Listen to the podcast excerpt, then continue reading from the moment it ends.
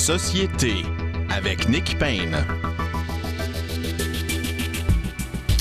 Bonjour à tous, très heureux d'être au micro pour cette nouvelle édition de Société. Merci euh, d'être euh, au, bout des, au bout des ondes, au bout du fil, au bout du câble et le reste et le reste. Euh, cette semaine encore, beaucoup d'actualités à commenter. Évidemment, nous commençons cette émission, nous allons la consacrer en très très grande partie à ce sujet, à l'invasion russe en Ukraine, au conflit euh, Ukraine-Russie de façon plus large. Nous allons en discuter bien sûr ainsi que de l'actualité politique avec Frédéric Bérard et Frédéric Lapointe. Mais d'abord, nous recevons, euh, afin d'entendre un point de vue peut-être différent, un point de vue en tout cas euh, particulier, un point de vue unique peut-être sur ce conflit.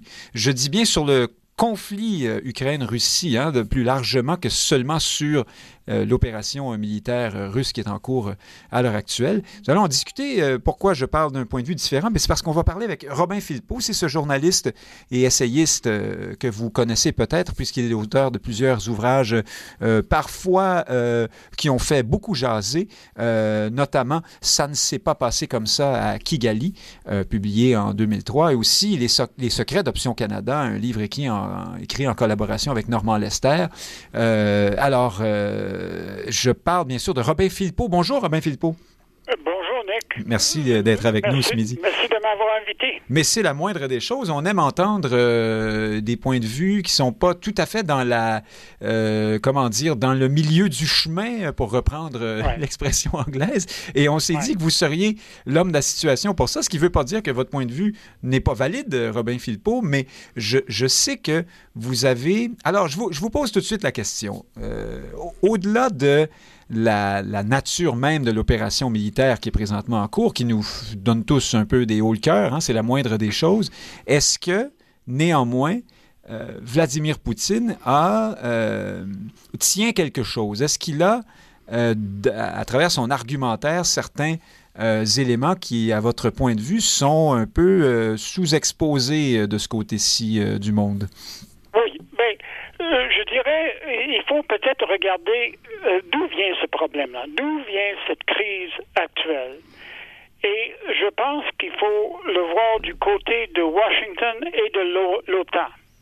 L'OTAN, c'est l'Organisation du traité de l'Atlantique du Nord, mhm. créée dans la foulée de la Seconde Guerre mondiale en 1949 par les États-Unis et le Royaume-Uni, avec l'objectif de d'empêcher l'Allemagne de se relever et d'exclure la Russie, qu'on appelait à l'époque l'Union, euh, l'URSS.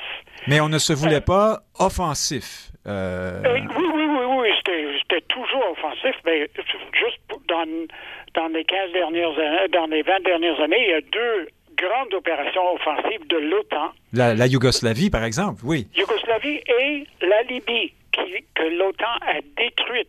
Et dans les discours de Vladimir Poutine, elle avait dit il avait dit que ces deux cas-là sont, ceux où il a décidé, ils ont décidé en Russie que non, assez, c'est assez.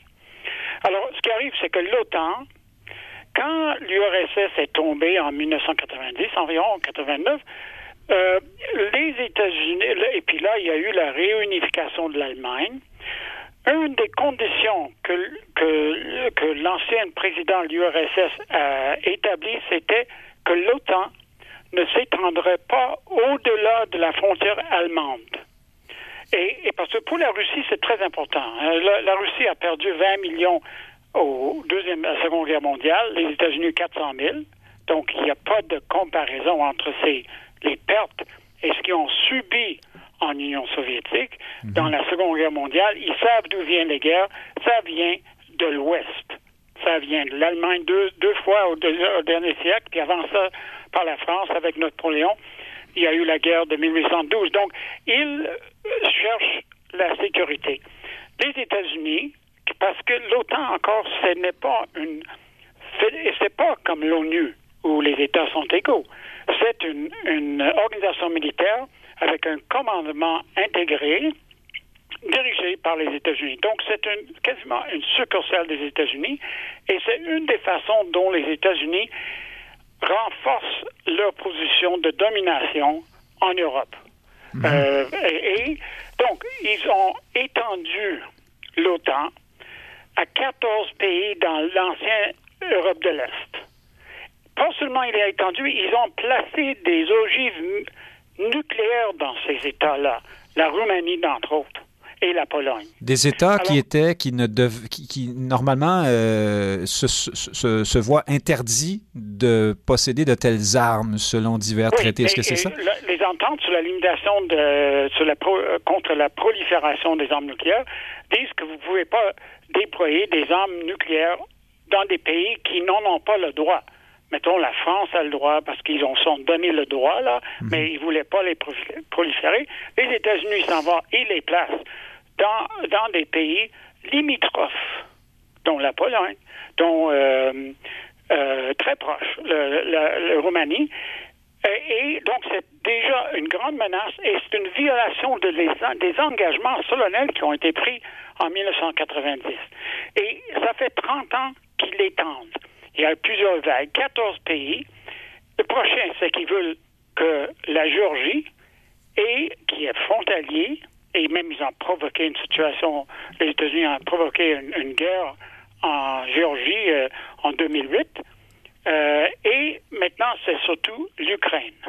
Et l'Ukraine, et son histoire, ben, on peut revenir là sur son histoire, mais les États-Unis veulent mettre des bases militaires et fournissent des armes actuellement à l'Ukraine, qui est une menace directe à la Russie. Dans quel but, euh, Robin Philpot? Et, il souhaiterait que, que l'Ukraine intègre l'ONU. Et ça, c'est un, une ligne que la Russie ne peut se permettre. Et c'est la position du régime en place actuellement euh, à Kiev. Donc, on, on, on, oui. on, veut se joindre à l'OTAN. Vous diriez que c'est un régime ami euh, des, des États-Unis? Euh, pas, pas, juste un ami, c'est un, régime fantoche. Vous savez, euh, ça a commencé vraiment en 2014. Il y a eu une élection en, en, en Ukraine. Ils ont, euh, on a élu, il y a eu, euh, pas en 2013, juste avant, 2014, mais il y a eu, ils ont élu un, un, quelqu'un qui était prêt à reconnaître, euh, à, à s'entendre avec la Russie. Donc, autrement dit, de garder une neutralité. Yanukovych, on le présente maintenant comme si c'était un pro-russe. L'ancien président, oui. qui voulait mm -hmm. que l'Ukraine joue son rôle de neutre. Et en 2014, on a, il y a eu ce coup d'État de la place Maïdan. Et c'est un coup d'État, je choisis, je pèse bien mes mots. Ici, on a vous parlez de la, révolution euh, orange, orange c'est ça? Ou mm -hmm. des couleurs. Mm -hmm. Mais tout ça, là, vous savez, là, c'était c'est de la poudre aux yeux. Euh, et ils ont mis au pouvoir l'extrême droite euh, ukrainienne. Oui, attendez, Robin Philippe, avant qu'on en arrive à l'extrême droite, parce que c'est très intéressant et ça fait partie du discours de, de Vladimir Poutine, hein, dont, dont on s'est moqué ici, la, aussi, la dénazification. Euh, bon, mais dites-moi, pourquoi, quel est l'intérêt des États-Unis, euh, pardon de poser la question naïvement, en Ukraine? Qu'est-ce qu'on cherche à faire là-bas? On sait que l'Ukraine est ce pays qui est une sorte de compromis entre russophones et gens qui parlent ukrainien, euh, qui de, de, longue date d'ailleurs, qui est selon Vladimir Poutine, hein, d'ailleurs une sorte de, de fabrication artificielle euh, qui descend des, de la pensée de Lénine, là, qui disait que le, oui. le, le, le, royaume des tsars était une, de, la prison des peuples et qu'on voulait redonner des républiques à tous ces, tous ces peuples. C'est ce qu'on avait fait avec oui. euh, l'Ukraine. Est-ce que pour, pourquoi les Américains vont là? Pourquoi se mêlent-ils de politique euh, ukrainienne exactement? Les, les États-Unis perdent euh, beaucoup de terrain de ce temps ici parce qu'ils ont des concurrents. De 1990 à 2010, il n'y avait à peu près pas de concurrents. La Chine faisait son affaire, puis la Russie était comme à genoux quasiment après la chute de l'URSS. C'est sous Poutine, euh, à partir des années 2000, que, la, la, Russie commençait à se relever et commençait à être une concurrent. L'objectif des États-Unis, c'était de la ramener à une sorte de de, de, de pays assujettis aux intérêts américains. Et, et euh, il faut regarder comment fonctionnent les États-Unis. Euh, il y a un, un commentateur euh, euh, du New York Times, Thomas Friedman, qui a dit le, la main cachée de notre marché ne pourrait fonctionner sans, sans la main caché, sans le point caché, et le point caché, c'est les forces armées américaines. Donc, comment on assure la domination économique et politique des États-Unis? Mais c'est par les bases militaires. Ils sont partout, partout, partout. Même jusque dans la mer d'Azov. Euh, qui, est, qui, est, là où la mer d'Azov, c'est un peu à l'est de la Crimée. Et, et donc, le, les, les, les États-Unis maintenant ne peut, n'accepte pas qu'un pays comme la Russie, qui est un grand pays avec une grande histoire, soit fonctionne indépendamment des intérêts américains et, et qu'il soit un concurrent. En fait, on parle ici, est-ce qu'on va avoir un monde multipolaire ou unipolaire? Et l'OTAN est, est devenu l'appareil pour avancer les intérêts américains. Et ils ont de la difficulté parce que la France, l'Allemagne notamment, ne sont pas tout à fait d'accord avec ça. Parce que eux, il faut qu'ils s'occupent de leurs intérêts aussi. Et leurs intérêts, c'est de bien s'entendre avec la Russie. Bien s'entendre. En effet, on voit bien les différences de position lorsqu'on entend les leaders, Emmanuel Macron notamment, et le, discours américain, c'est pas tout à fait la même chose. Allons sur la question de l'extrême droite, euh, mm-hmm. Robin Philpot. Euh, effectivement, on sait que des militants euh, d'extrême droite, d'inspiration parfois néo-nazie, ont été ceux qui ont euh, davantage résisté à, au mouvement euh, séparatiste dans le Donbass et dans, ce coin-là. Là. Euh, mais on entend aussi qu'ils ont été euh, instrumentalisés par l'ancien président, un peu comme Mitterrand autrefois se servait du Front National, toute proportion gardée. L'ancien président, lequel? Euh, euh, vous, vous, connaissez, non, c'est Yusha, l'ancien président ukrainien Yanukovych. Yanukovych, pardon, c'est ça. Alors, bref, et que depuis, ils auraient tout de même perdu de l'influence, perdu du poids. Les ministres d'extrême droite euh, du début du régime qui est en place depuis 2014 ont été graduellement euh, écartés. Et puis, ce serait un régime qui se serait normalisé. Donc, on ne serait pas dans le, euh, le, gouvernement d'extrême droite qui mériterait cette accusation de, ben, nazisme de Vladimir Poutine. Est-ce que vous trouvez qu'on exagère? Ben oui, oui. Puis le, bataillon Azov, justement, ce matin, j'ai croisé dans le parc Envignon un, un, Ukrainien de, russe de Kharkov, mais qui, parle, qui était dans le militaire, euh, et il m'a expliqué que c'est pire qu'avant. Le conseil principal de Zelensky a une, euh, et, il dit nous allons attaquer jusqu'à Moscou. Et ils sont très attachés. Le bataillon Azov, qui regroupe des néo-nazis, a été un bataillon privé établi par un oligarque et maintenant, c'est le ministre il relève du ministère de l'Intérieur. Donc, c'est comme, c'est à l'image du SS. Je, je, je, je, j'exagère pas. Le, et, et toute cette tendance qu'on voit de l'extrême droite qui vient de, l'ouest de, euh, euh, de l'Ukraine. Alors, il faut le dire que ces gens-là, c'est là que les nazis ont été accueillis à bras ouverts quand il y a eu l'invasion du 22 juin 1941, et je pense que euh, Poutine en a, l'a mentionné, c'est, c'est là qu'ils ont eu les plus grands massacres de juifs. Ils ont éliminé tous les juifs de Lvov. Et c'est de là, par ailleurs, que vient le grand-papa de Chrystia Freeland. Et lui était. Oui, euh, la première ministre du Canada, oui. Oui la, vice-première ministre, qu'est-ce que j'ai dit? Oui, oui. Mhm. Oui, Chrystia Freeland, vice-première ministre, et qui n'a jamais renié son, son, son grand-papa, qui, dont les documents pro-nazis, il était éditeur d'un journal, il, était, euh, il relevait, il était quatrième, mettons, il y avait quatre, trois niveaux au-dessus de lui, puis il arrivait à Hitler. Il, il relevait de Frank qui mhm. était dans l'Est. Et il, il a jamais, il a toujours été fier, il était exfiltré par les Américains.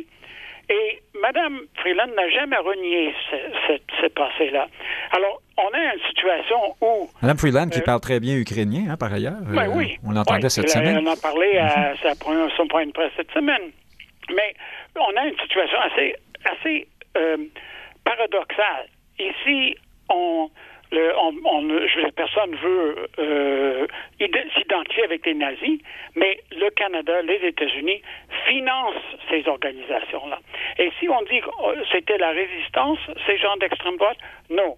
Euh, c'était des gens qui tiraient, qui tuait beaucoup de russophones dans, dans l'est de l'Ukraine.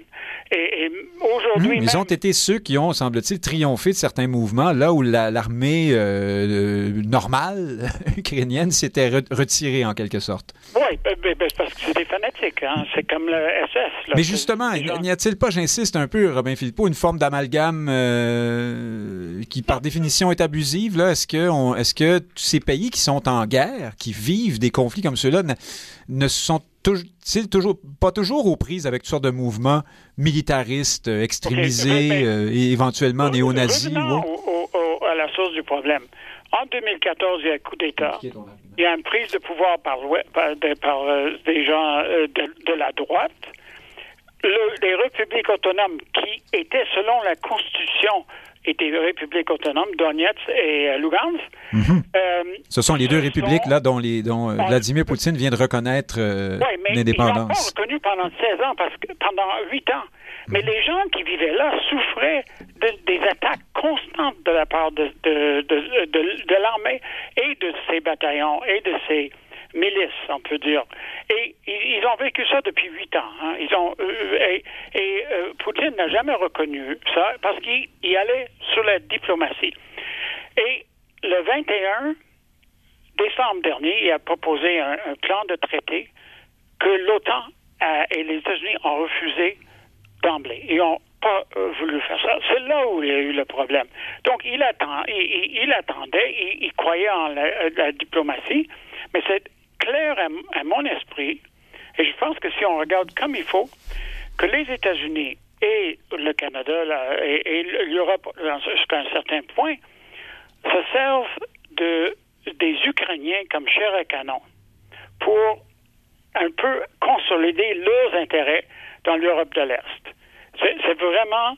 Euh, ce qui est, sûr, c'est qu'on on ne les aide pas beaucoup. Euh, on, on, est en retrait. On n'a pas tellement envie d'aller se, se, mettre les mains dans le cambouis là-bas. Euh, le temps nous bouscule, Robin Philippot. En terminant, on, il aurait fallu parler aussi des accords de Minsk, mais on va y revenir un peu plus tard oui. dans l'émission, ben, qui sont essentiellement qui, qui, qui comment dire, qui, qui, sont au cœur des, des, griefs aussi de Vladimir Poutine, sans doute. Hein. Ce sont des, des accords selon lesquels, ce sont des accords au fond qui mettaient euh, les conditions, euh, qui mettaient en avant les conditions du maintien de ces, de ces républiques à l'intérieur de l'Ukraine. Hein. Et puis on n'aurait ouais, pas respect de la respecté. Langue, ouais, respect voilà. de la culture et respect de l'autonomie qu'ils avaient, ce que Kiev n'a pas reconnu.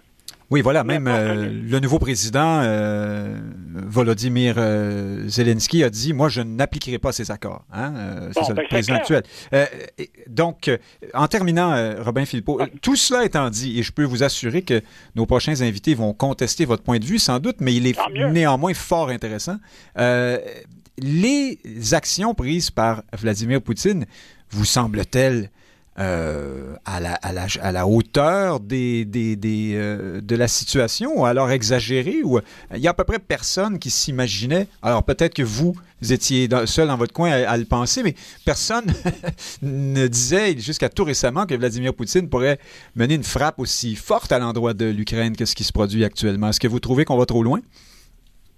Ben, moi, je, je trouve qu'il n'y avait pas tellement le choix. Hein.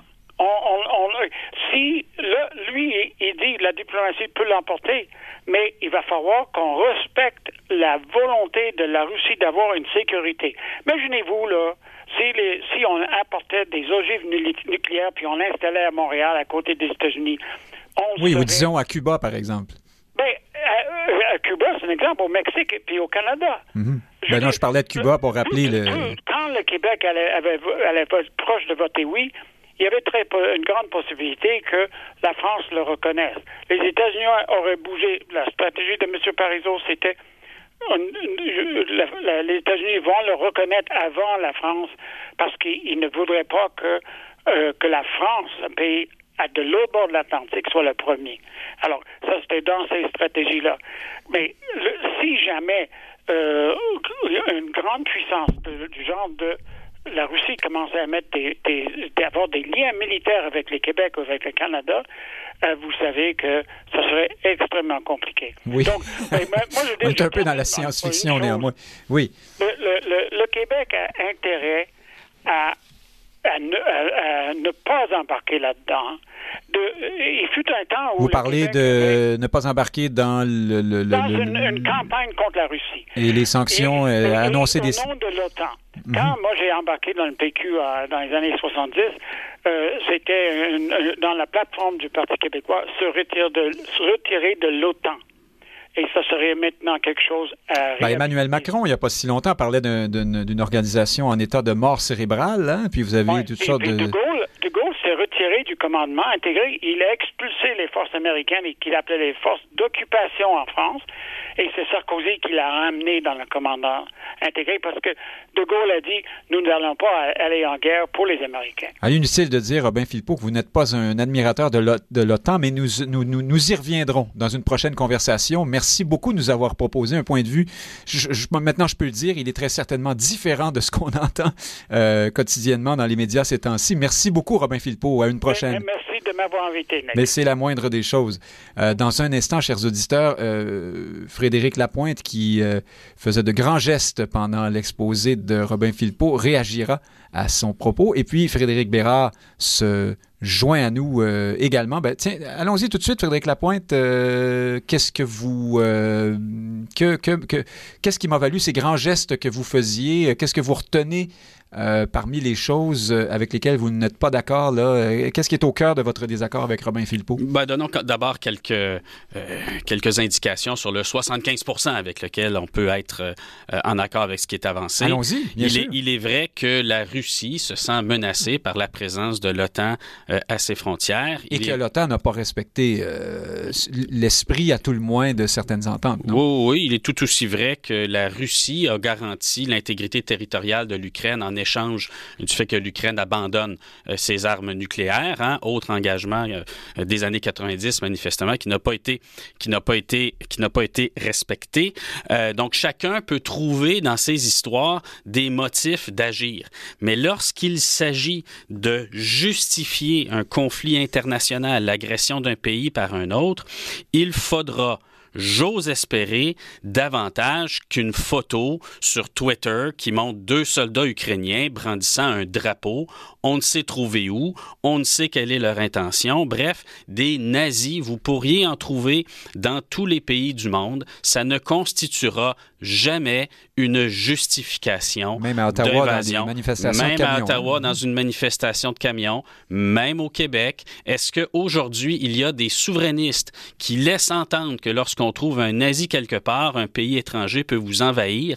Je pense que ce sont des propos qui mériteraient d'avoir un peu plus de perspective, en particulier dans un mouvement qui veut pacifiquement euh, séparer un territoire d'un pays du G7. Mais néanmoins, juste un euh, Frédéric Lapointe, cette euh, présence et cette action de l'extrême droite en politique ukrainienne, surtout à l'ouest, là, c'est pas une vue de l'esprit, ça. Euh, ou est-ce qu'on exagère ça, d'après vous, ou dans le propos de Robin Ça prend trop de place? Je pense que tout soldat qui souhaite défendre sa patrie et qui le fait avec zèle pourrait être taxé d'extrême droite, mais il fait foncièrement, fondamentalement, son travail. Il faut espérer qu'il le fasse d'ailleurs en respectant les lois de la guerre. Si vous observez ce qui se passe en ce moment même en Ukraine, vous n'avez pas une population euh, qui euh, s'en prend euh, aux Russes de façon non discriminée. Hein? Vous avez des civils qui se présentent devant les soldats russes et les sermonent. Vous avez des civils qui offrent de la nourriture aux soldats russes qui sont mal équipés et qui sont mal nourris par leur propre armée. Vous avez une armée qui est disciplinée. Vous n'avez pas, parce qu'on le verrait, vous n'avez pas de chasse aux sorcières, de chasse aux dissidents, de chasse aux pro-russes. Il n'y a aucun acte dans l'Ukraine aujourd'hui assiégée qui permettrait de penser qu'elle est infiltrée par quelque mouvement nazi que ce soit. Il y a une liberté de la presse, il y a une liberté de mouvement qui est contrainte par les raisons de la guerre, mais il n'y a strictement aucune indication que ce pays-là est sous quelque influence philosophique ou politique d'un mouvement nazi. À moins que ce soit l'influence américaine, parce qu'on regarde les points de presse euh, tout récents du président euh, Zelensky et on voit quelqu'un, alors c'est écrit en anglais derrière lui, hein, sur les panneaux, euh, on sent très bien cette, cette, cette velléité euh, à regarder vers l'Occident et les États-Unis euh, d'Amérique. Non, euh, c'est Et quoi exciter un Poutine de ce monde. Oui, mais mettez- mettez-vous à leur place. Hein, S'il y avait, quand, quand on qualifie, comme l'interlocuteur tout à l'heure le fait, le régime de Kiev de fantoche, est-ce qu'un régime fantoche aurait pu se maintenir trois jours face à l'armée russe, sans participation, sans solidarité dans sa population. S'il y a une chose qui est démontrée aujourd'hui après trois jours de conflit, c'est que ce régime n'est pas fantoche. Il est soutenu par sa population et il le sera encore dans les pires circonstances imaginables. Maintenant, nous parlons de l'OTAN, nous parlons des États-Unis. Je vous soumets que l'Ukraine est bien davantage un problème pour l'OTAN et pour les États-Unis qu'un avantage. Vous n'y trouvez pas de pétrole. On n'a pas besoin dans un régime militaire mondial où, tous les joueurs importants ont l'arme nucléaire. On n'a pas besoin de l'Ukraine pour menacer la Russie. On n'en a aucunement besoin des fins de dissuasion. Ah, par- pardon de ma question du novice, mais que, que font les, pourquoi cet intérêt euh, envers l'Ukraine chez les, Américains et, et de la part de l'OTAN? La Russie est dans une position où le message qu'elle cherche à envoyer aux joueurs de niveau moyen ou de niveau faible à travers la planète, c'est le suivant. Les États-Unis ne sont pas là pour votre bien. Lorsque ça va mal aller, ils ne vous soutiendront pas. Si vous vous cherchez un allié fiable, venez du côté de la Russie. Et c'est correct qu'il y ait un monde multipolaire et à la limite qu'il y ait une telle concurrence euh, géopolitique. Je n'ai pas de problème avec ça. Mais si vous êtes le gouvernement américain ou si vous êtes l'Europe et les Ukrainiens viennent chez vous, démocratiquement choisissent de venir rejoindre votre camp, est-ce que vous pouvez vraiment leur dire ouvertement non? Ce n'est pas une option. On va poser la question à Frédéric Bérard qui s'est joint à nous, euh, chroniqueur au journal Métro, avocat, essayiste. Bonjour Frédéric Bérard.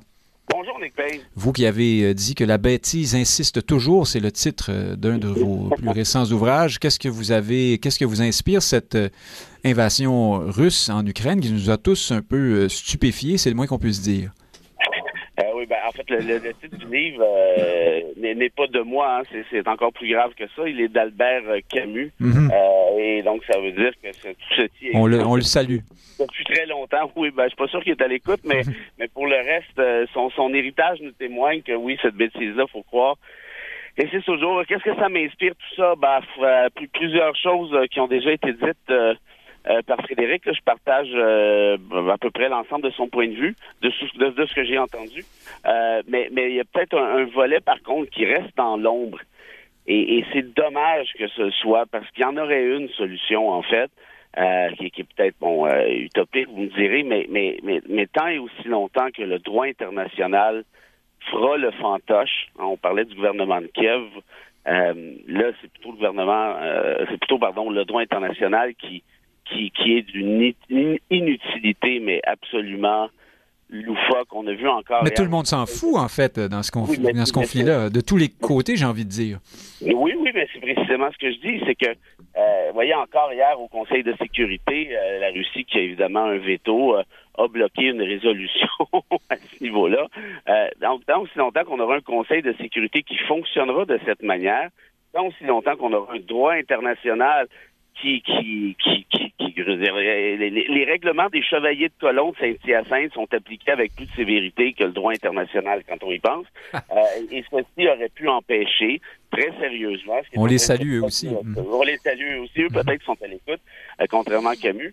Euh, mais une, une chose est certaine, c'est que les règles en place du droit international existent, sont, sont en théorie, et j'insiste sur le terme théorie, suffisantes pour empêcher ce type d'invasion.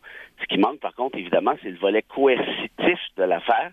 Euh, et jamais, et ça je vais rejoindre Frédéric là-dessus, jamais un gars comme Poutine pourrait justifier, eu égard à un droit international sérieux, cette même invasion. La, la- question de la dé- dénazification, c'est une insulte à l'intelligence, surtout quand on sait que le président ukrainien est lui-même juif.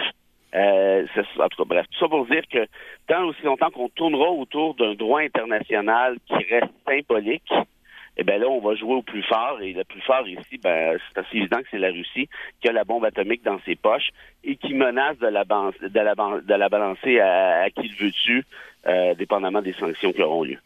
Néanmoins, Frédéric Bérard, Est-ce qu'on est de ce côté-ci du monde euh, dans une vision un peu caricaturale de, des actions et des objectifs, des aspirations russes euh, avec le grand méchant euh, Poutine qui forcément a toujours tort sur tout? Est-ce qu'il y, a-t-il un fond ou une partie, une part de vérité dans les raisons qu'il invoque pour mener l'action qui par ailleurs peut être totalement disproportionné et condamnable, euh, bien sûr, mais euh, est-ce qu'il y, a des morceaux qui, nous échappent tout de même? Est-ce qu'on est un peu manichéen dans notre euh, point de vue là-dessus, d'après vous? En fait, c'est bien, bien de poser la question, c'est bien qu'on prenne ce recul-là, parce qu'effectivement, il y a l'espèce de, d'effet de, d'entraînement où tout le monde condamne la Russie sans trop savoir ce qui se passe. Ça, existe, là, l'OTAN qui, qui bombarde la, Yougoslavie, justement en contravention de toutes sortes de traités aussi. Ah, ben évidemment, je veux dire, mais, la question, c'est pas. c'est, c'est pas de savoir si d'autres ont, ont, agi de manière illégale et absurde avant Poutine, parce que la réponse est bien évidemment. Oui, non, mais là, ce, ce, sont d'autres qui sont au dossier. Hein? C'est, alors, c'est, l'OTAN est au cœur du problème ici, quand même, on peut le reconnaître.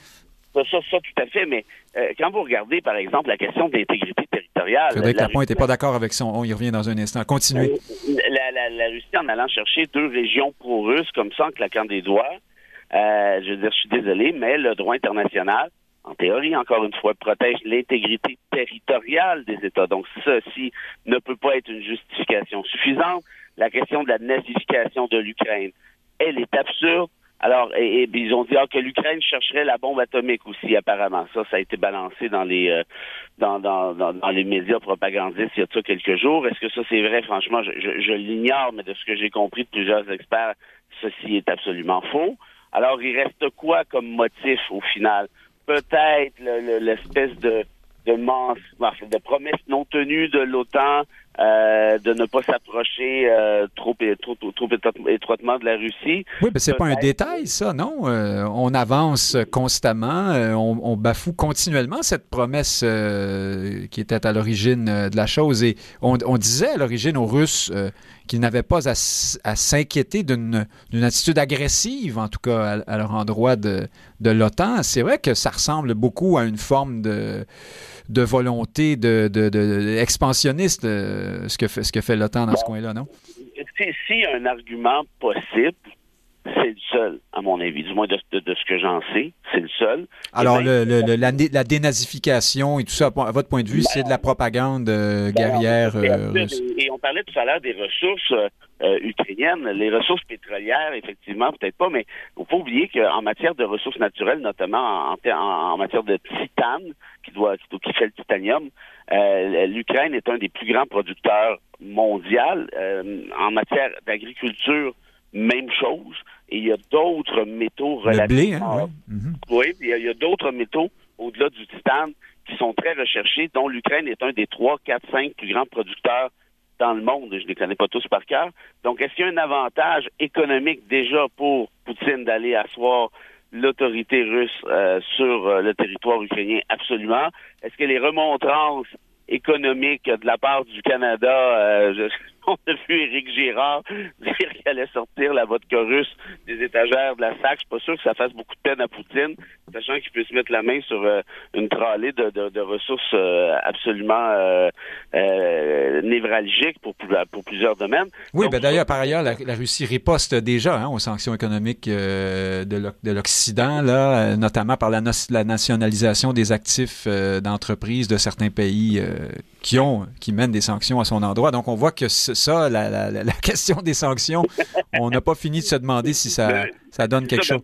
Non, ben moi, en fait, j'y crois pas. La seule réalité, la seule, la, seule possibilité serait une intervention militaire concertée, ce qui n'arrivera peut-être pas tout de suite parce qu'ils ont la crainte de se faire balancer la bombe atomique par la gueule. C'est ça la réalité. Et là, si on en arrive là, surtout s'il y a cette on n'a pas parlé encore, du moins pas depuis que je suis arrivé, mais surtout s'il y a une concertation avec la Chine qui pourrait attaquer Taïwan, si à la fois la Russie et la Chine sont dans le même bateau, ne serait-ce que de manière implicite, par rapport à leur vérité, leurs visées qui leur sont propres, on est dans un dans un sacré pétrin. Oui, pour le moment, la Chine semble moins euh, plus, plus euh, discrète, plus modeste dans ses, ses rapports avec euh, Poutine que ce que certains craignaient, en tout cas au tout début du conflit. Passons la... Vous remarquez que c'est la seule à peu près à ne pas avoir condamné. On ne condamne pas, c'est ça. Oui, elle n'est pas seule. Hein? Il y a des pays comme, je, crois, le, Brésil, l'Inde, l'Inde aussi, qui ne condamne pas. Il y a toutes sortes d'intérêts ben, ici. Le Brésil, le Brésil de Bolsonaro, je veux dire, bon, euh, passons la parole à Frédéric Lapointe, qui n'est pas d'accord avec euh, l'affirmation selon laquelle l'OTAN est au cœur des, du, problème. Euh, pourquoi, Frédéric Lapointe? Avez un peu réagi tout à l'heure. Je, je, pense, je, pense, que ce conflit euh, fera bonne mesure des semi-anarchistes euh, qui pensent que euh, la sécurité mondiale, on peut sous-traiter ça à d'autres, ne pas s'en occuper et être juste dans une posture où on critique, hein, où on va critiquer la communauté internationale de rien faire pendant que les Bosniaques subissent un génocide, mais va critiquer le lendemain parce que l'OTAN fait son travail de policier et remet la Serbie à sa place pour qu'il n'y ait pas de génocide euh, en Bosnie ou au Kosovo. Donc, à un moment donné, il faut confier les choses sérieuses aux adultes, puis ben, que les petits anarchistes là, euh, s'excitent à la radio ou dans le journal. Non, on a besoin d'une organisation militaire, et je vais le dire comme ça, de gens adultes, civilisés, qui peuvent avoir à l'occasion des intérêts économiques dominants et qui peuvent parler fort au téléphone pour obtenir certaines choses. Je suis convaincu qu'entre l'Europe et les États-Unis, ça se parle au téléphone et ça se parle dans, dans les narines, hein, dans, les, dans, dans le blanc des yeux, mais vous ne trouverez pas, contrairement aux fantasmes qu'on peut lire dans le journal Le Monde ou qu'on entend ailleurs, vous ne trouverez pas de citoyens, sauf des semi-anarchistes un peu affectés, en Europe, qui se sentent opprimés par la présence militaire américaine. Vous avez surtout des gouvernements européens qui sont très heureux de consacrer à leur défense 2 ou 1,5 de leur produit intérieur brut, plutôt que de devoir y consacrer 5, 10, 15 de leur produit intérieur brut. La réalité, c'est que l'Europe n'est pas sous une coupe américaine.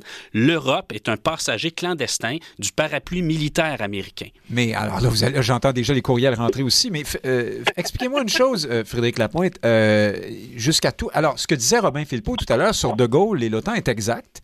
Et vous avez, par exemple, dans la campagne présidentielle française en ce moment, des candidats qui disent, qui disaient jusqu'à tout récemment, euh, et même en dehors, par ailleurs, de cette, de cette campagne présidentielle, on entendait un peu partout, l'OTAN, c'est fini, ça ne marche plus, ça sert à rien. Sinon, ben à donner un, un, passeport, un chèque en blanc aux Américains à chaque fois qu'ils veulent mener une guerre plus ou moins économique ou un truc. Bon. Euh, Alors, j'ai hâte de les réentendre maintenant. Hein. c'est ce que cette guerre en Ukraine aura comme effet, de rappeler à tout le monde comment le monde fonctionne et ce qu'il en coûte de le faire fonctionner. Alors vous, jusqu'à la semaine dernière, vous pensiez que l'OTAN, ça servait à quelque chose? Oui, oui, oui. Moi, je n'ai pas changé d'avis d'aucune façon euh, là-dessus. Mais pour les petits commentateurs ou les leaders politiques en manque d'originalité, là, en France comme ailleurs, ben oui, pointer du doigt l'OTAN puis dire non, non, ceci, cela. Ils le feront peut-être encore, mais ils auront une écoute passablement amoindrie. La réalité, c'est que l'Occident est fracturé politiquement. Nous ne vivons pas en Occident sous une dictature unique d'un leader à vie. Et donc, nous sommes facilement divisables. Si nous ne sommes pas unis militairement, nous sommes foutus étant donné que nous avons par ailleurs des relations économiques où nous sommes entre nous en concurrence pour l'attention de la Chine, pour le gaz russe, déjà c'est difficile d'être unis dans une forme de négociation ou de sanction alors qu'il y a une agression militaire. Imaginez-vous quand la Russie va vouloir prendre la Lituanie si nous ne sommes pas unis militairement. l'autre euh, des autres. Et ensuite la euh, Pologne. Et ensuite quoi? Balte, oui. Ah, alors, forcément, il n'y a pas, je vous le dis, il n'y a pas de et la salut sans l'unité militaire face à ce genre d'agression. Frédéric Bérard, euh, Vladimir Poutine dit ne pas vouloir occuper l'Ukraine. Il prétend vouloir le démilitariser euh, il a purgé bon, de, ce, de, ce, de ce régime. On comprend entre les lignes qu'il s'agit de changer le régime, hein, là, d'installer pour le coup un vrai gouvernement fantoche, si celui qui est là n'en est pas un, comme le dit euh, Robin Philpot. Euh, est-ce, est-ce que vous, vous pensez que... Alors, plusieurs disent, non, il veut aller plus loin, il veut aller jusqu'au bout. Pensez-vous que c'est vraiment réaliste d'installer contre une aussi hein, c'est 44 millions de personnes, l'Ukraine, euh, qui semble, comme le dit Frédéric Lapointe, plutôt derrière son gouvernement à l'heure actuelle. Est-ce qu'on peut imaginer Vraiment, là, un, gouvernement ami de la Russie, téléguidé, qui se maintiendrait au pouvoir, on se lancerait dans une sorte de, de guérilla, non? ça, pourrait, ça pourrait devenir un bourbier, cette affaire-là, non? Ben, la question que vous posez, à mon avis, c'est la plus pertinente. Dans l'optique où là, ce qu'on voit présentement, c'est une chose.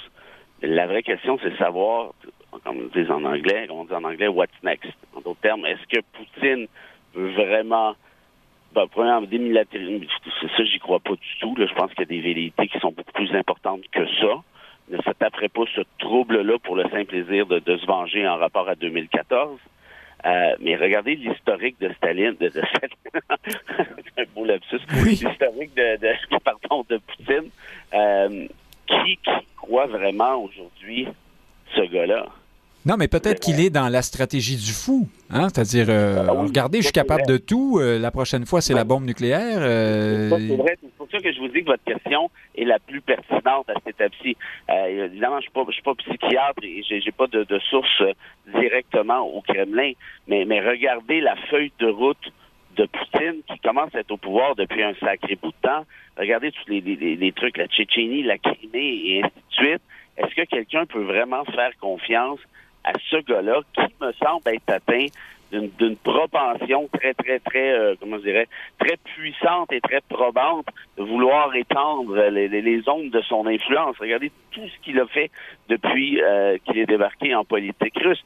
Quand même un ancien agent du KGB, c'est un malin. Est-ce qu'il peut jouer au fou? Oui. Mais la réalité, c'est que si la réaction actuelle de l'OTAN n'est pas suffisamment forte, et ça là-dessus, je vais être d'accord avec Frédéric, ça prend quelque chose de concerté et de puissant. Et si ce n'est pas le cas, qu'est-ce qui va l'arrêter en si bon chemin? Est-ce qu'actuellement, c'est un test de savoir est-ce qu'Éric Girard va retirer mes bouteilles russes de sa SAQ? Oui, OK, bon. Et après coup, qu'est-ce que je fais, sachant que je n'ai pas eu de réprimande sérieuse ou en fait des trucs un peu euh, ou semi-banals? Donc moi, si, si la réprimande n'est pas sérieuse, si la réprimande n'est pas suffisamment sévère, j'ai de la difficulté à croire que ce gars-là, avec le portrait qu'on a de lui et qu'on connaît parce que ça commence à faire un bout de temps qu'il est dans le portrait, justement, j'ai de la, beaucoup de difficulté à croire qu'il s'arrêterait en si bon chemin. Mais il faut dire, Frédéric Lapointe, que en Russie, euh, on est, alors un sondage disait récemment à 73 en accord avec la reconnaissance de euh, l'indépendance des territoires en question là, dans le Donbass euh, par Vladimir Poutine. On, sent, certains disent que, par contre, sur l'action militaire, là, on est pas mal plus divisé. Il y a même eu quelques manifestations, mais bon, je pense que là-dessus, on s'excite un peu quand vous avez quelques centaines de personnes dans quelques, quelques villes, dans un pays de 150 millions de personnes. C'est pas nécessairement le signe d'une grande révolte populaire. Il ne faudrait pas non plus prendre nos rêves pour des réalités de ce côté-ci euh, du monde. Mais néanmoins, est-ce qu'on comprend bien la Russie? Euh, quand on écoutait euh, l'allocution du président, une espèce d'adresse à la nation du président Poutine de la semaine d'il y a quelques jours, qui, selon ce qu'on apprend aujourd'hui, avait probablement été enregistré. C'est-à-dire qu'il il savait déjà à ce moment-là que, l'attaque allait avoir lieu. On, voit un homme. alors, je présume qu'il faut comprendre l'état d'esprit russe pour comprendre comment ce, discours euh, pessimiste, euh, hargneux, renfrogné, euh, fâché, hein, en quelque sorte, pas nécessairement oui, comment dire, très certainement, en tout cas, aigri. Voilà, beaucoup, beaucoup d'aigreur dans le propos. pendant presque une heure, M. Poutine parle des dirigeants occidentaux irresponsables, de ce monde entier qui est contre la Russie à toute fin pratique. vraiment, une espèce de position victimaire très, très forte. Euh, est-ce que est-ce que c'est ce qui nous échappe dans, ce conflit? Là, ça me ramène sur ma question sur l'OTAN. Est-il possible quand même qu'on prenne effectivement l'action euh, américaine dans ce coin-là vraiment très, très, très, très mal et qu'on ait peut-être de bonnes raisons de le faire. Moi, je pense que le régime russe a surtout de bonnes raisons de démoniser l'Occident pour maintenir sa population oui, mais euh, vous dans un état euh, d'obéissance. Je comprends, mais vous parliez de l'Ukraine tout à l'heure. Vous disiez le régime ne pourrait pas être soutenu euh, si la population n'était pas derrière lui. Est-ce que c'est pas un peu la même chose malgré tout exact. en Russie? Parce qu'il y a quand même eu en Russie quelques lettres d'opinion contre l'invasion. La, et, il y en aura d'autres. Il y en aura d'autres. Donc, on voit qu'il y a quand même une, forme de liberté. Cette, guerre, cette guerre va se terminer quand le peuple russe décidera que ce sera terminé. Et, il y a eu des précédents. Il y a eu deux guerres. Euh, en Tchétchénie. Euh, et la Tchétchénie, euh, c'est une petite république du Caucase musulmane, 2 millions, 2 millions et demi d'habitants. Là. On s'entend, ce n'est pas l'Ukraine. Hein? C'est un, un cul-de-sac de l'histoire, la Tchétchénie. Et les Russes, les, les ex-soviétiques, se sont cassés les dents dans les années 90 durant la première guerre de Tchétchénie, quand les cercueils des jeunes Russes sont revenus à la maison et que les mères manifestaient pour que cesse la guerre. Au bout de quelques mois, cette guerre a cessé. Elle a repris plus tard de façon très brutale, mais euh, on parle encore une fois d'un tout petit pays qui n'avait à peu près aucun soutien, soutien euh, occidental. Là, on parle de l'Ukraine. Les trois premiers jours, l'Ukraine a non seulement survécu, mais tient son bout. Vous avez vu à Kiev notamment, ça, ne marche pas pour le à moment. À Kiev notamment, mais partout. Vous n'avez vu aucune image depuis trois jours, alors que c'est le choc maximal de soldats ukrainiens qui se rendent aux Russes. Aucune. Il y en aurait eu que nous le saurions. Attention, euh, ça, ouvre une, parenthèse. Ça me permet d'ouvrir une parenthèse. La Crimée, c'est autre chose, hein, parce que là, 75% des policiers, des soldats euh, autrefois ukrainiens, euh, sont aujourd'hui. Et eux-mêmes russes, de toute façon. Oui, ben voilà.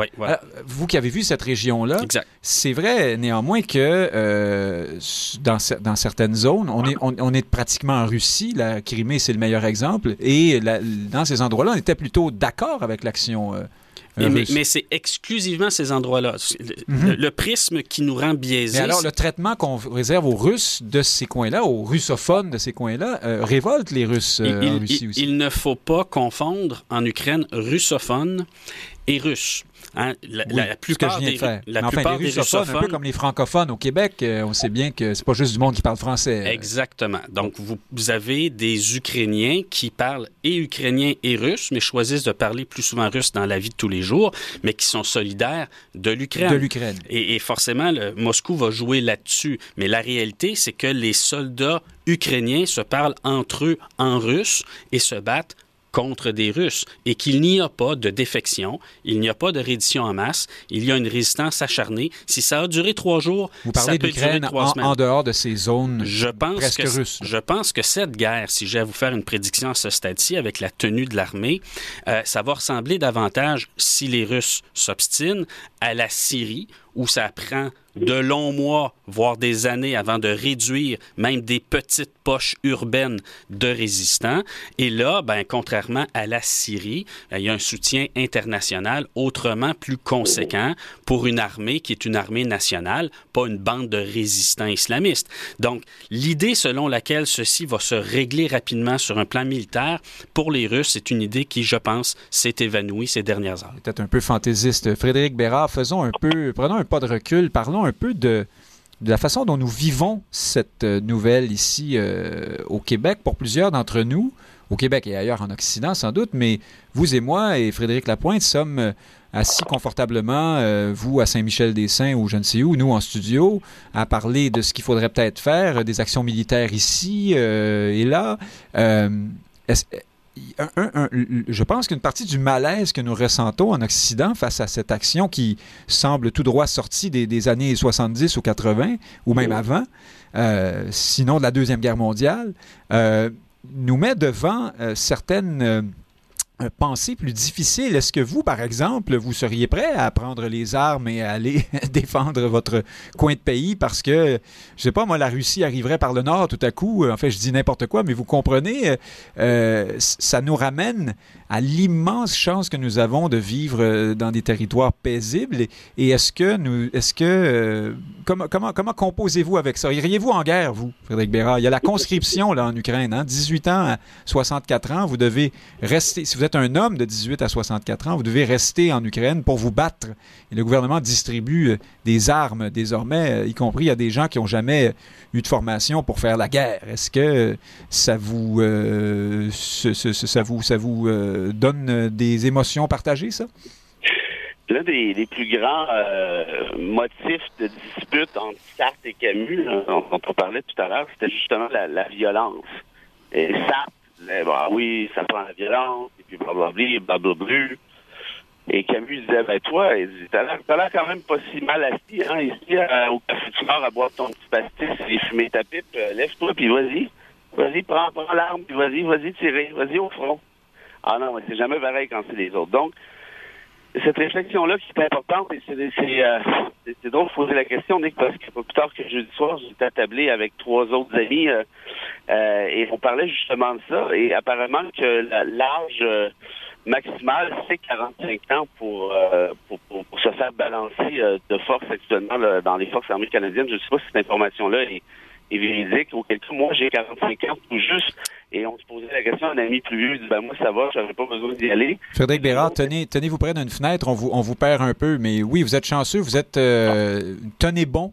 Dans quelques mois, vous ne serez plus, vous ne pourrez plus être conscrit. Oui. Ben, en fait, je suis, plus que dans une fête, je suis à l'extérieur euh, dans mon véhicule.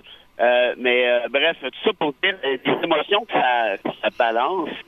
Pour moi, c'est, on, a eu la chance, nous trois, de ne pas avoir vécu la Seconde Guerre mondiale. On a eu la chance de ne pas avoir vécu de guerre d'importance. On se rappelle l'invasion euh, du Koweït par l'Irak, mais c'était pas tout à fait la même chose. C'était quand même assez, assez ciblé, très ciblé même, à vrai dire. Euh, il y a eu d'autres conflits, évidemment, importants, mais le Canada n'y était pas nécessairement euh, partie prenante, sauf bon, des trucs au début des années 2000, mais encore là, c'était une guerre aux terroristes un peu, un peu différent. Et moi, la réflexion que j'ai ici, Nick, c'est la réflexion que j'avais tout à l'heure. C'est que si la Russie est connivence, même indirectement, avec la Chine, le portrait géopolitique mondial est en train de se modifier. Donald Trump revient au pouvoir en, pouvoir en 2024, lui-même a salué le coup de génie Poutine pour après ça dire ah ben moi si j'avais été en poste, Poutine ne serait pas allé aussi loin, mais quel génie quand même. Et là, on aurait donc un Trump on aurait donc la Russie de Poutine, on aurait donc la Chine actuellement, on aurait donc un Brésil de près de 300 millions avec un Bolsonaro. Euh, ça commence à faire beaucoup de gens de mauvaise foi, beaucoup de gens dangereux, beaucoup de psychopathes à la tête de pays, un peu moins dans le cas du Brésil évidemment, mais de, de, pays excessivement puissants, s'ils décidaient de porter leurs mauvaises intentions à échéance, euh, ben, très certainement que le portrait. Oui. Euh, Alors, on salue les, les, gens plus angoissés qui nous écoutent. Ça ne devrait pas arriver euh, demain matin. Rassurez-vous. Oui, c'est vraiment terrible ce que vous venez de nous dire, mais je passe la parole à Frédéric, Frédéric Lapointe en espérant que le satellite nous aide un peu à vous, à vous entendre mieux sous peu, Frédéric Bérard. Frédéric Lapointe, effectivement, vu d'ici, on avait l'impression qu'à l'ère des réseaux sociaux, euh, des, de la pulvérisation aussi des orientations, des opinions politiques partout, hein, il serait de plus en plus difficile d'imaginer euh, comme ça dans des pays, euh, ma foi, civilisés, modernes, qui nous ressemblent. L'Ukraine, Kiev, ça pourrait être Paris, presque New York, enfin, avec toute proportion gardée. On vit entre guillemets, à l'occidental. On est chez soi, on est assis, on regarde Facebook, euh, peut-être même Netflix, euh, bref. Et là, tout à coup, non, vous voyez ces images de pères de famille qui euh, décident d'aller se battre pour leur pays. se battre, ça veut aussi dire se faire charcuter, recevoir des, prendre des balles, prendre des coups, et pire encore, qu'est-ce que que ça vous dit tout ça? Est-ce est-ce qu'on va vraiment aller là ou si on, peut-être, peut-être qu'on imagine euh, la suite de ce conflit à partir de ce qu'on a déjà connu, mais euh, qu'il sera peut-être plus difficile qu'on ne le croit de mobiliser en masse des Ukrainiens pour, euh, pour aller au, front, en quelque sorte. Non, ce ne sera pas difficile. je suis passé à Kiev et le culte des héros est déjà quelque chose de très présent. je suis pas les grands hommes de l'histoire. Je suis pas, je suis pas du tout surpris. Ah, puis les héros ordinaires. Euh, je ne suis pas du tout surpris de leur niveau de résistance. Euh, effectivement, Kiev pourrait être Paris. Mais attendez, de quoi parlez-vous, les héros ordinaires? Euh, vous voulez dire... Quand vous vous promenez sur la place de... J'en parle avec un peu d'émotion. Ben oui, non, mais prenez, prenez votre temps. Vous avez vécu des belles choses là-bas, si je comprends bien. oui, oui. des choses émotives, parce que la guerre la Première Guerre était déjà euh, un fait de gens ordinaires. Et vous avez ça dans chaque bar, vous avez ça à chaque monument. Apporte-nous un verre d'eau. Et, euh, et il y en aura encore. C'est-à-dire que la Russie se trompe si elle pense qu'avec cette guerre, elle peut casser l'esprit de résistance euh, des Ukrainiens. Et donc, on n'est pas face à un peuple Ah, ah, non, non, non, euh, confortablement installé dans le 21e siècle, avec les réseaux sociaux, mieux, plus, plus à débattre sur Facebook euh, qu'à aller... euh, Ah non, absolument pas. Euh, les Ukrainiens se préparent psychologiquement, ce qui se produit. D'ailleurs, vous les avez vus assumer euh, la menace hein, dans les semaines et les mois là, de, de, de l'accumulation de la présence militaire russe à la frontière. Ils ont assumé ça avec un stoïcisme épatant. Hein, euh, je, voudrais voir ce genre de stoïcisme de la part de personnes qui endurent pas d'être contredites hein, sur les réseaux sociaux pour faire un clin d'œil, Euh, mais ce n'est pas ça. Et ça fait, c'est vraiment présent dans leur espace public. Hein. Je parlais de la place de l'indépendance là, euh, au centre de Kiev. Il y a là des photos, des faits d'armes. Ils s'en ajoutent dans le cadre de cette guerre. Je pense à ce soldat qui s'est fait exploser pour faire sauter un pont, là, pour faire sauter un pont. pour, pour- pour empêcher les Russes d'accéder à... se rendre à Kiev. Alors, des actes d'héroïsme comme ça, il y en aura d'autres. Et je le répète, Kiev, qui pourrait être Paris, euh, sera euh, Sarajevo. Euh, Frédéric Bérard, êtes-vous toujours avec nous? Oui, oui, absolument. Parfait. Euh, Dites-moi, euh, ah, et vous nous dites que vous êtes à Montréal. Voilà, c'est parce que je viens de recevoir euh, votre euh, Oui, message. c'est pour ça que Je, je- je comprends difficilement le, le- le problème de réseau, mais bon. euh, Ouais, arriver c'est probablement les nids de poules. Hein. Ici, tout se, tout se déglingue un peu. Il y a probablement une antenne qui penche quelque part.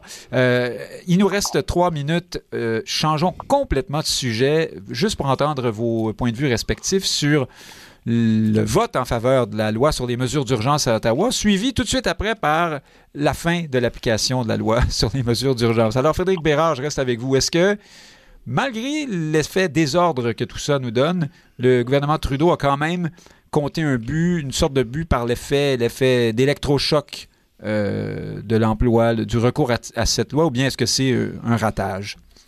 Juste avant de répondre à votre question, permettez-moi un petit mot euh, de, solidarité la plus sentie à l'endroit de l'ami Lapointe. Euh, je- je- c'est ce qu'on vit présentement, puis je comprends que Frédéric l'a vécu de, de plus près par ses liens avec, euh, avec ces gens affectés. Avec puis- le terrain là-bas, mais oui, le, vrai monde. Hein?